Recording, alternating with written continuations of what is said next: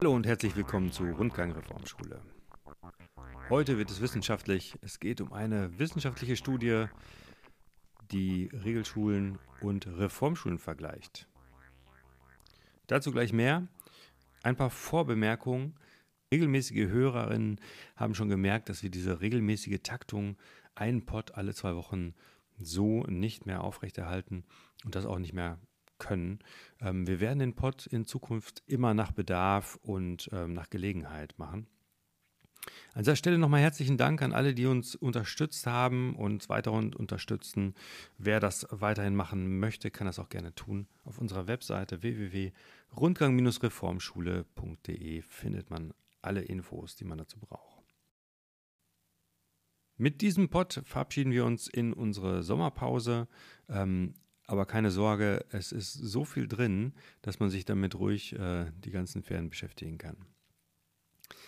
Wir mussten diese Aufnahme über, ähm, über das Internet erstellen, deswegen ist die Qualität leider nicht so schön, wie wir das sonst gerne haben. Ähm, es gibt auch mal Telefonklingeln dabei und andere Überraschungen. Ähm, trotzdem, die Inhalte machen die Qualität sicher wieder wett. Unsere Gäste sind heute Frau Dr. Sabine Schweder vom Lehrstuhl Schulpädagogik der Uni Greifswald. Sie war federführend für die Studie, die wir besprechen, oder für die Studien. Ähm, mit dabei sind auch noch ähm, Anne Bögelsack und Tino Wulff, die sich dann gleich noch selber vorstellen. Ähm, auf Moderatorenseite sind es mit mir, Timo Knüpper, ähm, Lisa Winter und Tim Weihrauch, beide auch Eltern an der Winterhuder Reformschule in Hamburg. Einen Begriff wollte ich noch vorher erklären, der so im Pod nicht ausgeführt wird, und das ist der des Längsschnitts. Ähm, die Studie, die gemacht wurde, war, eine, ähm, war ein Fragebogen mit über 80 Fragen an über 1400 SchülerInnen durchgeführt an äh, Regel- und Reformschulen. Ähm, diese wurden aber nur zu einem bestimmten Zeitpunkt befragt und das nennt man eben einen Querschnitt. Wenn diese Personen nach einer Weile dann nochmal befragt würden, zum Beispiel ein Jahr später, sodass man eine zeitliche Entwicklung ablesen kann, dann spricht man von einem Längsschnitt. Das ist nur wichtig, wenn man das noch nicht gehört hat, sonst versteht man einige Aussagen hier nicht. Ähm, jetzt wünsche ich euch viel Spaß bei dem Pod. Wir gehen direkt rein. Genau, kann ich jetzt was zu sagen? Wir, wir, wir sind jetzt sozusagen mittendrin. Äh, Universität Greifswald ähm, hat äh, jetzt mal an einer Stelle einen, einen äh, interessanten Faktor. Und das war meine Person. Ich war vorher äh, im Bundeskontext in der Ganztagsschulentwicklung unterwegs und zum Beispiel die Formschule Winterhude, die Freiherr von Steinschule Neumünster, äh, waren Schulen, die in diesen Netzwerken untergebracht waren und zufällig auch noch äh, in den Netzwerken waren, wo ich verantwortlich war, dass Schulentwicklung in Angriff genommen wird, mhm. beziehungsweise Schulentwicklung, die schon stattfindet, äh, fortgeführt wird. Und ähm, da ist mir die Freier von, Schein, äh, Freier von Steinschule Neumünster natürlich ins Auge gestochen, weil dort in dem Konzept alles zusammenkam, was wir bei den Schulpreisschulen gefunden haben bis dato. Und das war meiner Meinung nach 2015. Und da habe ich gedacht, jetzt fahre ich zu dieser Schule. Da hatten wir das dritte Schulpreisjahr. Ich sah die Freiherr von Steinschule in Neumünster. Ich habe Frau Schubert dort vor Ort getroffen. Und die ganzen Elemente, die dort äh, zum Tragen gekommen haben, äh, äh gekommen sind, waren so überzeugend, ähm, dass man natürlich als Wissenschaftlerin, die ich dann da schon war, die Frage gestellt habe, können wir das nicht mal untersuchen? Und da haben wir unsere erste Studie initiiert. Äh, das ist eine Vorstudie gewesen, eine Pilotstudie, äh, wo wir zwei Konzepte untersucht haben, nämlich das freie Forschen, Lernen und das Lernen im Lernbüro. Beim freien forschenden Lernen haben wir hochsignifikante Effekte ausgemacht und äh, waren uns sicher, da gehen wir auch in einen Längsschnitt. Und bei der Untersuchung des Lernbüros haben wir auch einen Längsschnitt gewagt in der Vorstudie und hatten zwei Messpunkte und haben leicht signifikante äh, Effekte gefunden. Und danach waren wir entschlossen, weil Frau Schubert dann äh, nach Winterhude wechselte, dass wir das Ganze jetzt über die Qualitätsoffensive des, des Bundes äh, größer machen, dass wir in unseren Lehrveranstaltungen auf diese Unterrichtsdidaktik Studierende ausbilden, die dann in diese Schulen kommen, die äh, händeringend nach Studierenden, nach Referendaren suchen, die eine Vorbildung haben. Und damit das Ganze evidenzbasiert ist, äh, fiel es uns relativ leicht, äh, nicht nur die Reformschule in Winterhude mit Maike Schuber zu gewinnen, sondern äh, in Hamburg eine andere sehr renommierte Schule, äh, in Berlin äh, von Frau Rassfeld die Schule, Evangelisches Schulzentrum Berlin-Mitte und die Heinz-Brandt-Schule in Berlin. So, und dagegen haben wir äh, eine ordentliche Kontrollgruppe gegengesetzt, äh, traditionell organisierte Schulen, und äh, dann war der Datensatz fertig. Und im Konkreten mit Ihnen zusammen sind wir bei einem sehr satten Querschnitt. Und mit dem beschäftigt sich jetzt insbesondere äh, der wissenschaftliche Mitarbeiter an unserem Institut, Timo Wulff, der darauf, darauf promoviert und äh, auch selbst gleich sagen wird, was, was er dort schon alles entdeckt hat. Und äh, unsere jetzige, ich sag mal, Diplomandin, sagt man nicht mehr, äh, Staatsexamlerin, der ich heute ihr Gutachten für die Staatsexamensarbeit äh, zu Ende geschrieben habe, äh, wo wir auch interessante Ergebnisse haben. Ähm, jetzt ist schon relativ viel gesagt worden. Äh, es gibt sozusagen eine Vorstudie in Bezug auf das Lernbüro. Es gibt eine Vorstudie in Bezug auf wirklich forschendes Lernen, was in Winterhude noch nicht gegriffen hat. Sehr schade. Ich vermute, ähm, das wäre noch eine Bereicherung. Und äh, wir haben jetzt wirklich eine über 1000, 1400 und zehn fassende Studie äh, zu ihrem Reformkonzept mit den Schulpreisschulen dieser Welt und äh, einer Kontrollschichtprobe, wo wir äh, jetzt natürlich sehen, wir brauchen den Längsschnitt. Wirklich so im, im Reinen. Ja? Und äh, noch nicht veröffentlicht, aus der Vorstudie ist publiziert. Das hat an unserem Lehrstuhl äh, ein jetzt schon promovierter auch jetzt bei uns wissenschaftlicher Mitarbeiter, allerdings in die Sonderpädagogik übergesiedelte Stefan Kulakow geleistet. Und äh, mit einem Paper und Herrn Wulff zusammen mit Frau Raufeller und Herrn Kulakow haben wir sozusagen auch schon signifikant belegen können, welche positiven Effekte wir auf das Lernverhalten haben, wenn Kinder im Lernbüro lernen. So, und ich muss es mal so sagen, mir tut es immer so wahnsinnig leid, dass Schulen wie Ihre so mutig sind äh, und ihre Effekte nicht nachgewiesen bekommen. Und äh, ich sag mal, wenn man überlegt, dass wir in der Forschung immer mit drei Jahren Verzug rechnen müssen, ehe das durch das Peer-Review-Verfahren durch ist, äh, kommt es reichlich spät, die Gewissheit, dass das wirklich Sinn macht. Ja, also dass das ähm, Sinn macht an der Reformschule, diesen Eindruck haben wir ja schon immer. Aber das jetzt einmal wissenschaftlich belegt zu bekommen, das ist natürlich ein Riesenschritt. Also gerade für die Skeptiker die ja oft äh, faktenbasiert äh, Argumente hören wollen. Bevor wir jetzt so im Einzelnen auf die Studie gehen, ähm, können Sie sich doch noch mal ganz kurz selber vorstellen einmal. Äh, ja, ich bin Anne Bögelsack. Ich lege gerade mein Examen an der Universität Greifswald ab. Ähm, bin also angehende äh, Lehrämtlerin oder Lehrerin, genau, Lehrerin ähm, für Englisch und Kunst. Und genau, ich ähm, oder meine Examsarbeit galt eben auch dem Thema des Lernbüros. Ich habe speziell ähm, Zielorientierung und Bezugsnormorientierung untersucht hat, ähm, habe ich eben exemplarisch eine Lernbüroschule genommen, äh, die eben für schülerorientiertes ähm, orientiertes Lernen steht und äh, diese Ergebnisse mit einem ähm, lehrerzentrierten Unterricht, also einem äh, staatlichen Gymnasium verglichen. Gut, dann mache ich mal weiter. Ähm, mein Name ist Tino Wulff. Ähm, ich bin wissenschaftlicher Mitarbeiter hier am Institut für Erziehungswissenschaft, Lehrstuhl Schulpädagogik und ich habe hier in Greifswald vorher äh, Psychologie studiert und hier dann meine Diplomarbeit geschrieben. Und für mich hat sich im Studium herausgestellt, dass ich gerne äh, erforschen möchte oder herausfinden möchte, ob es nicht noch Alternativen zum herkömmlichen Unterricht gibt und wenn ja, inwiefern sich das dann voneinander unterscheidet, welche Vor-, welche Nachteile es dort gibt. Und genau das darf ich jetzt auch tun. Also ähm, bin ich natürlich sehr glücklich darüber, dass ich mit diesen Daten da auch arbeiten darf. Und äh, mein Ansatz, den ich verfolge, der bezieht sich nicht so sehr stark auf, auf, die, auf das Lernen an sich, sondern eher so ein bisschen abgehoben oder abstrahiert auf äh, ja, Erleben und Verhalten im Kontext dieser unterschiedlichen Konzepte. Und ähm, mein, äh, mein Arbeitsmodell ist sozusagen ein, ein Selbstregulationsmodell, nicht in Bezug auf selbstreguliertes Lernen, sondern auf Selbstregulier Selbstregulation im, im, im, Erleben und Verhalten. Das heißt, dass wir, ähm, ja, um es runterzubrechen, letztendlich alle tagtäglich Ziele verfolgen auf der Basis eines bestimmten Ist-Zustands. Ähm, das heißt, wenn wir dann eine Diskrepanz feststellen, wollen wir die überbrücken und dieses Ziel erreichen. Dazu führen wir bestimmte Handlungen aus und dann gucken wir, ob das funktioniert oder eben nicht. Und die Variablen, die ich untersuche in meiner Doktorarbeit, sollen es versuchen ein bisschen abzubilden, auch wenn es sehr komplex ist und äh, auch die Doktorarbeit recht komplex ist, weil ich nicht nur Unterschiede zwischen diesen Schulformen betrachte, sondern auch geschlechtsspezifische Unterschiede.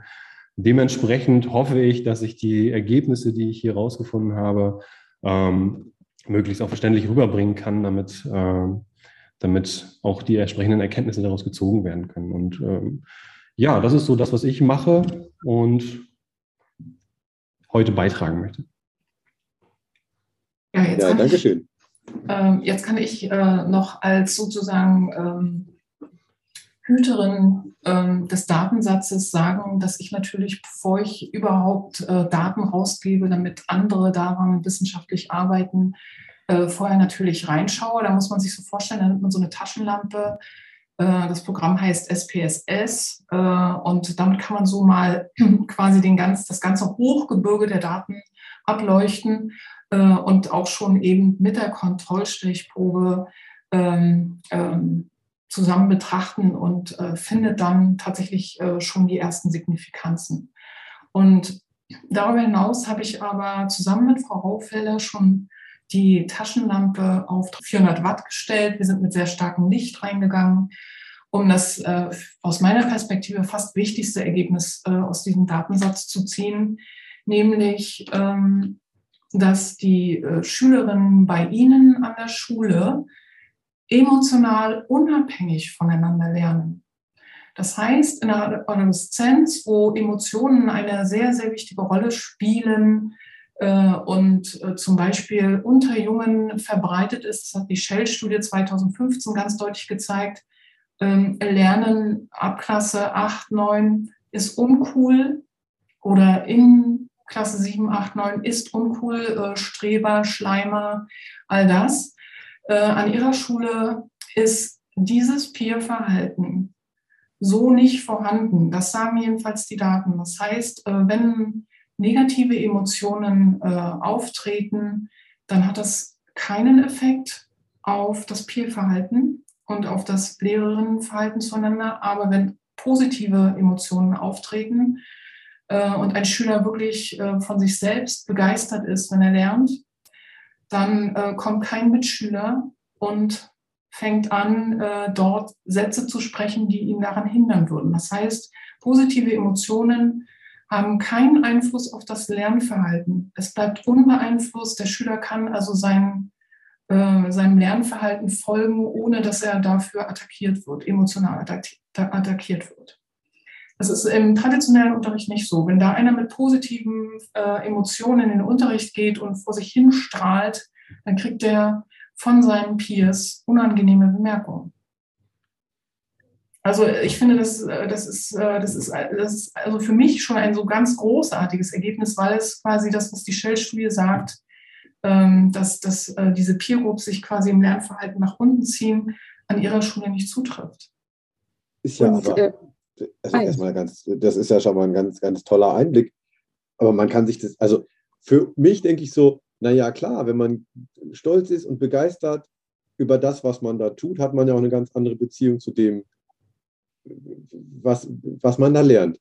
Und dann gibt es in anderen Schulen den Effekt, dass die anderen dann kommen und sagen, äh, ja, das ist aber uncool, dass du so begeistert bist oder das ist, äh, du bist hier der Streber. Das ist, was bei anderen Schulen passiert. Richtig. Und Kontrollverhalten, äh, das Bedürfnis, äh, tiefere Lernstrategien anzuwenden und Anstrengungsbereitschaft drosseln sich. Es hat also, je, je positiv, positive die Emotionen äh, im Lernverhalten ja. sind, umso mehr drosseln die Peers für diesen einzelnen fröhlichen Schüler das gesamte Lernverhalten, was so wichtig ist. Das für, ist für das, ja, ja, das ist furchtbar. Aber ähm, wir sind drauf gekommen, da genauer hinzuschauen, wegen der Shell-Studie, die genau diesen Zusammenhang aufgedeckt hat. Und ähm, man kam quasi nach Neumünster, da war ich sehr, sehr lange unterwegs. Also tagelang war ich in dieser Schule unterwegs und auch ähm, an einer anderen Hamburger Schule, äh, wo ich gedacht habe, äh, hier ist, hier kann jeder sein Ding machen. Mhm. Im Positiven wie im Negativen. Aber vor allen Dingen die, die das im positiven Sinne wollen. Und das sind doch eine ganze Menge. Wir haben also wesentlich höhere positive Emotionen in, äh, bei euren Schülern an eurer Schule äh, dann können die das voll leben und ähm, ja, können fröhlich sein und quasi äh, den eigenen, dem eigenen Lernverhalten, Stil und auch wozu sie in der Lage sind, nachgehen. Es ist aber nicht so, dass jetzt die positiven Emotionen, äh, Anstrengungsbereitschaft, das ist äh, sozusagen die erste Teilstudie äh, gewesen, die jetzt gerade im Peer, Peer Review ist. Anstrengungsbereitschaft, die Bereitschaft, tiefer zu lernen und äh, Kontrollstrategien anzuwenden, bleibt aber auch unbeeinflusst von diesem Positiven. Das hat äh, auf einer anderen Ebene Effekte. Darum kümmert sich gerade Tino Wolf. Und so ein Datensatz bietet also äh, schätzungsweise 20 Teilstudien. Ja. Oh, wow. Ja, das sind lauter kleine Zellkörper, äh, in denen äh, ganz besondere Prozesse so stattfinden. Kannst du noch mal was zu positiven und negativen Emotionen sagen, Timo? Da hast du ja letztendlich auch ähm, sehr, sehr stark nachgeguckt. Ja, gerne. Ähm, weil diese Emotionen sind ja auch Teil dieses, ähm, dieses Zielverfolgungsprozesses. Und so betrachte ich sie quasi in dieser Arbeit auch. Und ähm, habe letztendlich da zwei wesentliche Erkenntnisse aus zwei unterschiedlichen Untersuchungen. Und äh, die erste ist vor allem die geschlechtsspezifischen Unterschiede. Das heißt, wenn ich mir anschaue, äh, Mädchen und Jungen in, einem Regel, äh, in einer Regelschule und schaue mir deren Emotionen an, die sie berichten, dann gibt es dort starke Unterschiede. Das heißt, die Mädchen berichten von mehr positiven Emotionen als die Jungen und weniger negativen Emotionen als die Jungen. Und wenn wir uns dann aber anschauen, was die Mädchen und Jungen in dem ähm, Kompetenzraster lernen oder an dem ähm, kompetenzbasierten Lernen berichten, dann sind diese Unterschiede plötzlich verschwunden. Das heißt, ähm, beide profitieren in gleichem Maße von diesem Lernkonzept. Und äh, es ist nicht so, dass da irgendwer auf der Strecke bleibt, und, sondern ähm, dass alle ja ihren eigenen Weg gehen und dementsprechend ähm, dort diese Unterschiede sich nicht so sehr manifestieren. Und was ich noch äh, sagen wollte zu den Ergebnissen von, äh, von vorhin mit dem, mit dem ähm, ja, du bist ein Streber, wenn, äh, wenn du dich hier über deine ähm, guten Noten freust. Es ist einfach auch äh, ein gewisses Klima, das dort herrscht, was erzeugt wird durch den sozialen Vergleich, der vor allen Dingen befeuert wird A durch Noten und B durch die sozialen Vergleiche, die äh, die, die Lehrerinnen und Lehrer dort anstellen. Und ähm, die finden ja in dem individualisierten Setting kaum noch statt. Also du hast kaum noch Möglichkeiten, dich mit den anderen zu vergleichen. Klar, du kannst dir anschauen, wie weit bist du, wie weit bist du letztendlich ist auch der soziale Vergleich eine wichtige Information für uns, damit wir wissen, wo wir uns denn befinden, auch in der sozialen, in, in der Gruppe. Aber es ist für mein Fortkommen im Unterricht und mit meinen Leistungen eher hinderlich, mich mit anderen zu vergleichen, weil ich ähm, gegen die, die per se vielleicht auch mehr, äh, stärker ausgeprägte Fähigkeiten, intelligenter sind, kaum noch äh, schaffe, das aufzuholen, äh, selbst wenn ich mich anstrenge. Klar, wir können vielleicht irgendwann ähm, relativ ähnliche Noten bekommen, aber in, in der Regelschule bleibt die Rangreihe oft sehr, sehr stabil und da verändert sich nicht so viel. Das heißt, es ist viel sinnvoller, mich mit meinem eigenen Werdegang zu beschäftigen, mich mit meinen eigenen Entwicklungszielen zu beschäftigen. Und ähm, genau das ist es auch, was sich auch zeigt in, den, in dem Vergleich zu den Zielen, die verfolgt werden. Also man kann grob, sehr grob unterscheiden zwischen Schülerinnen und Schülern, die äh, gerne ihre Fähigkeiten erweitern wollen und besser werden wollen. Und man kann äh, äh, unterscheiden zwischen Schülerinnen und Schülern, die vor den anderen gut dastehen möchten, die möglichst die Besten der Klasse sein wollen oder nicht, nicht, die, schlechten, nicht die Schlechtesten sein wollen. Es kann aber auch sein, dass beides parallel äh, verfolgt wird. Also man kann das nicht so stark voneinander trennen. Aber was wir hier sehen, ist, dass ähm, auch vorher die Mädchen stärker daran interessiert waren, sich zu entwickeln in den, Regelunter in den Regelschulen als die Jungen. Und auch dieser Effekt verschwindet im individualisierten Setting, so dass beide daran interessiert sind, sich zu entwickeln. Und man sieht es auch im Vergleich zwischen den Konzepten, dass dieser, äh, dieser Wert in der Lernzielorientierung, so heißt es, wenn, wenn man sich verbessern möchte, ansteigt im Vergleich zur Regelschule, wenn man äh, das individualisierte Setting betrachtet. Also diese Schule ist nicht nur für Mädchen. Also Ihre Schule, wo Sie Ihre Kinder haben, ist nicht nur für Mädchen, sondern auch für Jungen gleichermaßen gut. Ja, das, das ist, äh, ist eine ganz wichtige Botschaft. Äh, für Anna war das jetzt insofern interessant, weil du dich ja mit der sozialen und der individuellen Bezugsnorm beschäftigt hast. Und äh, ja, da hattest du eigentlich eher äh, ein verblüffendes Ergebnis oder irritierend. Genau, also bei der ähm, Wobei bei der individuellen Bezugs bei der Bezugsnormorientierung, da hatte ich tatsächlich herausgefunden, verblüfft hat mich eher das bei der ähm, Lern- und Leistungszielorientierung. Denn ähm, auch der Datensatz hat bei, meinen, äh, bei meiner Forschung gezeigt, dass die individuelle Bezugsnorm höher ist an äh, dem oder in dem schülerorientierten Lernsetting, also ähm, beispielsweise in dem Lernbüro, mh, hm, was natürlich auch ganz klar ganz klar ist. Denn äh, allein durch die Kompetenzraster oder äh, durch Tools wie Wochenpläne oder so kann sowohl der Lehrer als auch natürlich auch der Schüler viel besser eben nachvollziehen, was ähm, geschafft wurde, wo die Stärken lagen, was nochmal vielleicht geübt werden muss. Und ähm, diesen Überblick hat, hat tatsächlich äh, der Lehrer beispielsweise im traditionellen Lernsetting nicht so gut. Äh, Tino sagte eben schon, dass da dieses soziale Vergleichen eben auch eher eine, eine Rolle spielt, was auch natürlich wichtig ist, damit man sich und die eigene Leistung eben auch selber einschätzen kann.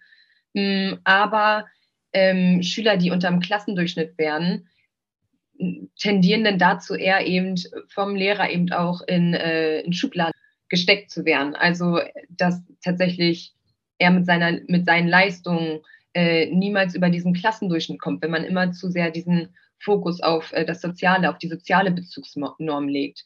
Und die individuelle Bezugsnorm, die natürlich sehr hoch oder höher eben auch in dem, im Lernbüro ist, ähm, kann eben dazu einen Ausgleich schaffen und äh, auch natürlich wieder wiederum den Schüler motivieren, wenn er sieht, hey, es wird anerkannt, dass meine vorherige Leistung, die etwas schlechter war, ähm, oder dass meine jetzige Leistung, die jetzt besser war als meine vorherige Leistung, ähm, gewertschätzt wird und dass ich Fortschritte mache.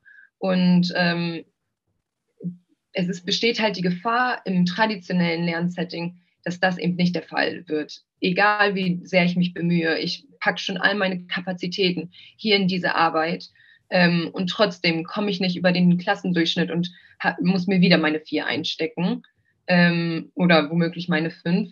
Ähm, genau, und das ist natürlich dann so eine abwärtsgehende Spirale auch an Motivation. So egal, was ich leiste, egal wie viel Mühe ich da, da reinstecke, es ist nicht genug so. Und äh, im schlimmsten Fall könnten sich natürlich eben Lernende solche Attribution, dass man schlecht ist, dass man nichts kann, eben auch dauerhaft verinnerlichen, also auch über das über Schule hinaus. Und mhm. dann wird nicht nur ein Schulbild, dann wird das Schulbild eben auch zum Selbstbild, ähm, was natürlich schreckliche wäre.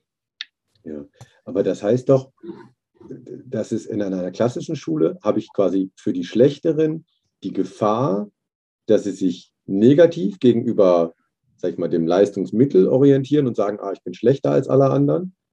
Und in unserer Schule vergleichen sie sich eher mit sich selbst und eher mit den Leistungen und sagen, ah, okay, da wo ich stehe, da bin ich richtig, das ist okay. Frau Schweder. Ja, das war, das war eine ganz zentrale Frage von Frau Schubert. Mhm. Äh, die hat gesagt, äh, können wir da äh, das nochmal ganz genauer fassen, weil ähm, als Schulleiterin einer Schule wie ihrer hat man eigentlich gar nicht mehr das Gefühl, dass es hier überhaupt eine soziale Bezugsnorm gibt sondern man geht davon aus, allein über diese Kompetenzrasterarbeit, wo sich die Kinder ja selbst steuern, gibt es äh, nur noch den individuellen Lernweg des Einzelnen. Und so nimmt das auch der Lehrer wahr. Und ähm, das trifft für Mädchen an ihrer Schule komplett so zu. Es wird soziale Bezugsnorm wahrgenommen, dazu sage ich gleich was. Das hast du ja, und das war dein sozusagen das verwirrendes Ergebnis, äh, dass das einfach in dieser Schule auch noch so eine Rolle spielt. Ja, aber äh, die Mädchen brauchen diese soziale Bezugsnorm for nothing. Also diese soziale Bezugsnorm, die also in der Winterhuder Schule möglich ist, weil die Kompetenzraster oder die, äh, die ganzen Dokumentationen das auch ermöglichen, dass sich die Schüler untereinander vergleichen. Dieser Vergleich geht nicht mehr vom Lehrer aus, mhm. sondern das machen die untereinander, weil die das auch in der Adoleszenz auch für sich in Anspruch nehmen wollen. Aber die Mädchen sind von diesem, wir müssen das untereinander in Anspruch nehmen, unbeeinflusst. Das heißt, die Überraschung ist, dass Mädchen im Lernbüro keinen Input brauchen, wo sie stehen, weder von den Peers noch von den Lehrern. Bei den Jungs ist es ein bisschen anders. Die brauchen nicht von den Lehrern den Input, wo sie stehen, sondern tatsächlich noch von ihren Peers. Mhm. Ja? Äh, relativ hoher Effekt im Gegensatz zu den Mädchen. Äh, das ist sozusagen jetzt äh, auch schon auf einer messfehlerbereinigten Ebene im Enddatensatz äh, hier auch gefunden worden, konkret für die Jungen. Und die, die Mädchen an ihrer Schule, also an der Stelle können wir sagen, es ist schon wieder eine, Mädchen, eine Schule für Mädchen. Mädchen, die in Winterhude zur Schule gehen, sind sogar in Bezug auf ihre eigene Leistungsbewertung komplett frei, nur mit sich in Kommunikation, äh, wenn es wirklich äh, gefragt wird. Äh, bei den Jungen spielen die Peers noch eine Rolle. Aber was äh, die Schülerinnen äh, an, an ihrer Schule wahrnehmen, ist, dass der Lehrer tatsächlich hinguckt, was ist der Fortschritt im Einzelnen. Das, äh, das ist letztendlich auch noch wieder so ein geheimer oder fast unsichtbarer Ritterschlag, ähm, auf den man halt so stößt. Ne? Ja, für uns im Elternrat, wir kämpfen ja quasi für dieses Verständnis von Pädagogik, dass man sagt, naja, schaut euch doch an, was der Einzelne lernt, was er mit seiner Motivation lernt oder ihrer Motivation lernt. Und das ist doch ein zentraler Aspekt. Dann kommt manchmal aber auch das Argument, ja, aber das flacht ja vielleicht auch die ab, die quasi von diesem Wettbewerbsgedanken eher leben und sagen, ja, ich will der Beste sein. Und dann hole ich dann nicht vielleicht die Eliten nach unten, die, die richtig viel leisten könnten? Ist das eine Schwierigkeit oder eine Gefahr tatsächlich? Oder ist es eher so in den, in den Köpfen der Leuten dieser alte Web Wettbewerbsgedanke, dass es Zahn um Zahn doch besser geht? Also die Jungs leben Zahn um Zahn weiter, allerdings nicht über den Lehrer. Ähm, aber diese Frage, äh, die ist so wichtig und interessant, dass man sagen müsste, da muss man eigentlich noch mal ganz gezielt noch mit einem weiteren Forschungsdesign und vor allen Dingen über einen Längsschnitt arbeiten. Mhm. Und ähm, an dieser Stelle, ähm, sage ich mal, äh, können wir noch keine Klarheit aufbauen, mhm. inwieweit ähm, der elitäre Moment verloren geht. Ja? Und äh, wenn, wir, wenn wir wirklich wollen, dass einer äh, ans Äußerste geht, dann muss diese Schule konkret über Formate nachdenken, wo das betrieben wird. Separiert vom grundständigen Lernen, Kurse anzubieten, wo wirklich äh, nach Elitemaßstäben gehandelt wird. Ja, wo gepeitscht wird, wo äh, Wettbewerb aufgebaut wird, aber äh, ganz konkret in einem äh, spezifischen Raum, spezifisch definiert, abgekoppelt von dem herkömmlichen curricularen Lerngeschehen. Äh, anders äh, würde ich das in einer demokratischen Gesellschaft auch gar nicht mehr empfehlen wollen. Es muss dann auch wirklich kommuniziert werden. und ich sag mal, so das Prinzip der Eliteschulen oder äh, Schulen mit einem besonderen Schwerpunkt, äh, sofern es sie überhaupt noch gibt, äh, verfolgen das ja auch im Sportbereich, so oder so. Tino, magst du da noch äh, hypothetisch werden? Ähm, ja, was mir da noch dazu eingefallen ist, ist, dass diese Individualisierung, die ja hier stattfindet, vor allem im Bereich äh, Wissenserwerb stattfindet. Und ähm, es kann durchaus sein, dass dieses Konzept und die Struktur ähm, nicht für jeden das Optimale ist. Aber ich glaube trotzdem, dass die fächerübergreifenden Kompetenzen, die sie mitnehmen, ähm, überwiegen, als dass sie nicht in ihrer Persönlichkeit äh, irgendwie in Wettbewerb gehen zu wollen, ähm, dass dem nachgegangen werden kann. Äh, von daher, und sollte sich auch vielleicht die Frage stellen, ob das an der, an der Regelschule bloß, weil das meinem Naturell entspricht, dass ich mich mit anderen vergleichen kann und vielleicht auch erfolgreich bin, ähm, dass das von diesem Setting der Schule sich auch auf andere Settings übertragen lässt. Ich glaube auch nicht, dass das verloren geht, weil es auch ein Persönlichkeitsmerkmal ist, mhm. ähm, dass ähm, manche gerne in den Wettbewerb gehen. Und ich würde dann vermuten, dass sie sich gegebenenfalls woanders einfach holen. Ja, wie nachhaltig ist denn dieses, dieser Wettbewerbsmoment eigentlich in, der, in einer Bildungskarriere? Ich meine, es mag ja bei einigen ein, ein starkes Motiv sein. Führt es denn auch jetzt in der Handlungssteuerung dazu, wirklich dazu, dass sie dann langfristig bessere Schüler sind, bessere Ergebnisse erzielen oder vielleicht auch zufrieden sind mit dem, was sie erleben. Ich habe immer Sorge, dass die Menschen, die so stark auf Wettbewerb sind, dass die gar nicht richtig zufrieden am Ende sind, weil es da eigentlich immer noch jemanden gibt, der besser ist. Aber das liegt vielleicht auch daran, dass ich da nicht besonders stark bin. Ja, und das ist ja auch die, äh, die Krux an der Sache mit dem sozialen Vergleich. Es kann ja immer jemand geben, der besser ist als ich und ich verliere den Vergleich und bewerte das als Misserfolg. Und das kann ja dann durchaus ähm, eher schädlich als günstig sein, wenn ich so strebsam bin. Und auf der anderen Seite ähm, kann ich durch unterschiedliche Methoden zu guten Zensuren kommen. Und äh, diese Strebsamkeit führt eher dazu, dass ich eher oberflächliche Strategien anwende, die äh, effizienter sind, wie auswendig lernen. Dann habe ich aber vielleicht nicht viel von dem Wissen, was ich da erfasse. Und auf der anderen Seite kann ich natürlich wirklich in die Tiefe gehen und mich damit auseinandersetzen, Fragen stellen und Verständnis entwickeln. Und ich wage zu bezweifeln, dass das der erste Impuls ist von jemandem, der sich mit einem anderen vergleich, vergleichen möchte. Äh, was natürlich nicht ausgeschlossen ist, dass sie den Weg gehen, aber die Tendenz geht eher zu eher oberflächlichen Lernverhalten. Und äh, wenn, wir das, wenn wir das übertragen auf, auf die Berufswelt beispielsweise, da ist ja sowieso alles abgedeckt. Es gibt Berufe, die mir entsprechen, wenn ich gern, äh, wenn ich, wenn ich eher auf Wettbewerb ausgerichtet bin. Dementsprechend ist die Tendenz auch hoch, dass ähm, ich eher auf mich gucke als auf andere. Das geht dann vielleicht eher in den Wirtschaftsbereich, Managementbereich, was auch immer. Und ich glaube, dass sie auch dann ihre Nische finden, unabhängig davon, ob sie jetzt die Möglichkeit hatten, sich in der Schule durchzusetzen oder, oder eher nicht. Ja, aber klar, das ist natürlich auch, Frau Schweder, schön, dass Sie das rausgestellt haben. Ein Aspekt in einer demokratischen Gesellschaft muss man sich überlegen, ob man die, die Leute eher dahin bringt zu sagen, okay, ich vergleiche mich mit mir und komme mit meiner Gemeinschaft gut aus. Oder gucke ich halt, ist es vielleicht, geht es hin, Auge um Auge, wie kann ich es schaffen, der Beste zu sein, was ja eigentlich, sag mal, für eine Gemeinschaft oft nicht produktiv ist. Ja. Also ich muss ganz ehrlich sagen, Ihre Schule geht einen sehr konsequenten demokratischen Weg. Die Reformschule Winterhude ist, äh, ist tatsächlich ein Paradebeispiel für, für einen Weg zur Demokratieerziehung in Exzellenz. Also dass man wirklich das äh, auf die zentralen Unterrichts, auf das zentrale Unterrichtsgeschehen ausbreiten kann. Demokratieerziehung sich sozusagen nicht zuvorderst am anderen vergleichen zu müssen. Mhm.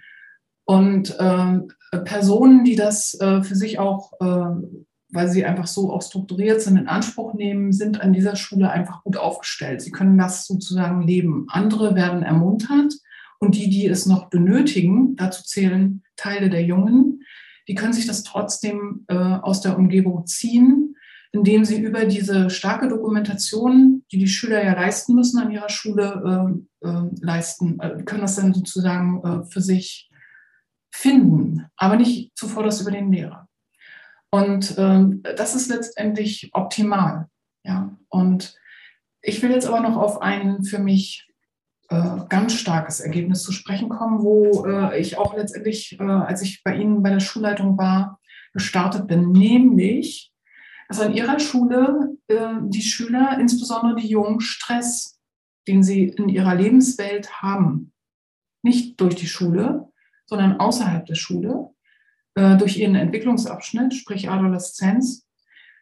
Diesen Stress äh, setzen Jungs mit einem extrem hohen Effekt für die Lernstrategie Elaboration ein. Das heißt, äh, sie sind durch Stress äh, oder Stress nehmen sie, um stärker in Wissensgebiete einzudringen. Das heißt, sie kommen gestresst in die Schule, äh, gehen in ihre äh, selbst strukturierten Lernpfade, über die Kompetenzraster, über die Lernweglisten und äh, können quasi das als Ressource verwenden, um voranzukommen, um sich in Wissensbestände einzugraben und äh, wirklich auch äh, anspruchsvollere Denkoperationen zu vollziehen.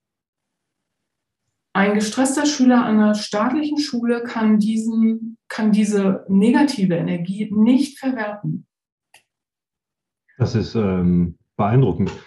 Ähm, wenn, das, wenn das jetzt so heißt, immer es ist signifikant, ähm, wie signifikant ist das denn eigentlich bei den Ergebnissen? Ist das absolut eindeutig? Weil es gibt ja immer so Bandbreiten von, von Ergebnissen. Ja, genau. Es gibt äh, schwach signifikant, äh, Teil, also mittelmäßig signifikant, stark signifikant. Es unterscheidet sich. Also Tino kann es, glaube ich, weil er Diplompsychologie per se äh, studiert hat, höchstwahrscheinlich äh, wissenschaftlich ausdrücken. Es unterscheidet sich deutlich vom Faktor 1. Aber Tino, wie würdest du es nochmal äh, lehrbuchartig aussprechen? Ähm, das, ah, naja, naja, das, der Punkt ist, die Frage, die Frage ist, inwiefern das, ähm, das jetzt wirklich hilfreich wäre, wenn wir das jetzt so auf den Punkt bringen. Aber es ist ja die Frage, dass wir formulieren ja eine Hypothese, dass wir vielleicht sagen, okay, es gibt in dem und dem Bereich Unterschiede zwischen den Schulen. Und äh, wenn es stark signifikant ist, dann können wir davon ausgehen, dass der Zufall hier keine so große Rolle gespielt hat bei dem, äh, bei dem Ergebnis, wie es zustande gekommen ist, sondern es wirklich vielleicht daran liegt, dass es unterschiedliche Schulkonzepte sind und vielleicht nicht darauf zurückzuführen ist, dass es irgendwie ähm, daran liegt, dass die Tagesform vielleicht schlecht war, als sie den Fragebogen bearbeitet haben oder sonstiges, sondern dass wir wirklich den Zufall dann ausschließen können, wenn wir hochsignifikante Ergebnisse haben.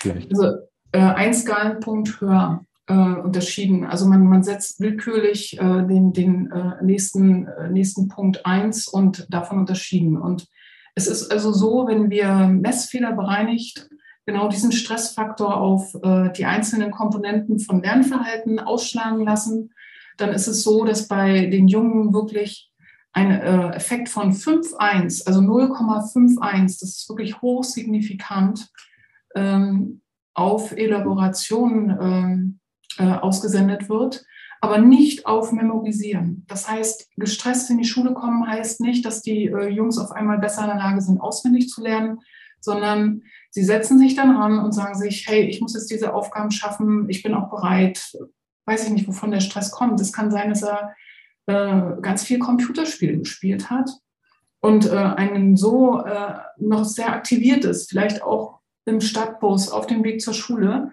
ist er in einem sehr kognitiv angeregten Zustand, weiß jetzt, dass er das jetzt hier durchziehen muss, weil er es auch für sich tut und kann dadurch äh, Texte äh, schneller erfassen. Vielleicht will er auch relativ schnell fertig werden. Ähm, also da habe ich auch zu Frau Schubert gesagt, äh, da müsste man eigentlich mit Interviews arbeiten. Man müsste ganz konkret ähm, fragen und über die, die tatsächlich inhaltlichen Aussagen des einzelnen Schüler, der Jungen insbesondere, herausfinden, warum das so ist. Fakt ist, ja. Also wir haben eine validierte Skala eingesetzt äh, in, in der, bei, der, bei, den Schülern aus traditionellen Schulen und äh, den äh, veränderten Schulen, die, die mit Lernbüro arbeiten und haben dieses Ergebnis. Und äh, das war für mich das äh, verblüffendste Ergebnis.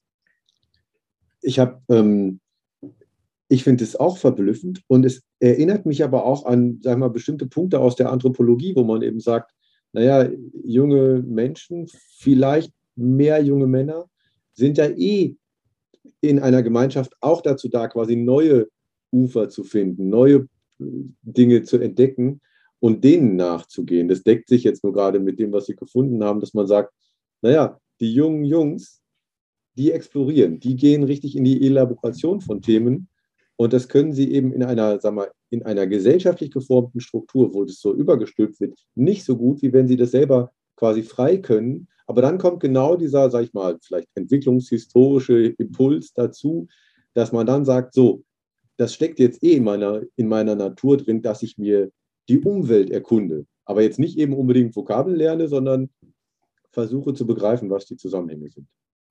Könnte man das als ähm, generell als höheren Energielevel interpretieren? Also die haben mehr Stress, haben, sind irgendwie agitierter, aufgeregter, haben mehr Energie und können diese Energie an der Reformschule jetzt eher loswerden als an der Normschule? Ich kann aber nur eine Vermutung äußern. Ähm, auf der Basis meiner, dieses Modells der, der, der, Zielerreichung und welche Rolle die Emotionen dabei spielen. Weil Stress geht immer einher mit negativen Emotionen und negative Emotionen zeigen oft an, dass in unserem Zielerreichungsprozess etwas nicht funktioniert oder wir den, entweder das Ziel nicht erreichen können oder irgendwie blockiert ist. Und Stress ist immer ein Indikator dafür, dass wir eine hohe Form von Unsicherheit empfinden. Das äh, trifft ja insbesondere auf diese Phase zu. Ne? Pubertät, Adoleszenz ist eine, eine, eine, starke Phase von, von, von Dynamiken, von, von Chaos in uns und äh, Unsicherheit. Und, ähm, und die, die Unsicherheit äh, manifestiert sich immer folgendermaßen. Das heißt, wir wissen nicht, was wir jetzt unbedingt als erstes wahrnehmen wollen, wenn wir unsere Ziele erreichen möchten, was wir wahrnehmen können und was wir tun können. Also immer Unsicherheit in Wahrnehmung und Handlung.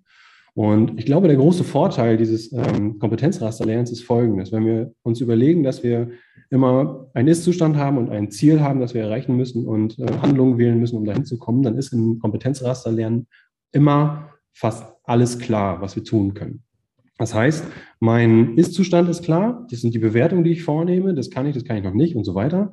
Der Weg zu diesem Ziel, das ich mir dann vielleicht selbst aussuche, ist relativ klar, die Aufgaben, die ich dazu tun muss, um das Ziel zu erreichen. Das heißt, alles ist relativ abgesteckt und es kann gar nicht so viel Unsicherheit äh, mehr aufkommen äh, in diesen Zielen, so dass vielleicht ich mir vorstellen könnte, dass das für die, für die Jungs ein sicherer Hafen ist, weil sie da diese Struktur haben, die sie verfolgen können und diesen Stress vielleicht abbauen können und, und diese Unsicherheit irgendwie ähm, ähm, vermeiden können, sozusagen. Auf der anderen Seite, äh, in der Regelschule ist es ja so, äh, da kommt, kommt, äh, kommt der Lehrer, stellt den Stoff vor beispielsweise, ähm, dann gibt es Aufgaben dazu, dann gibt es vielleicht irgendwann einen Test, einfach mal runtergebrochen.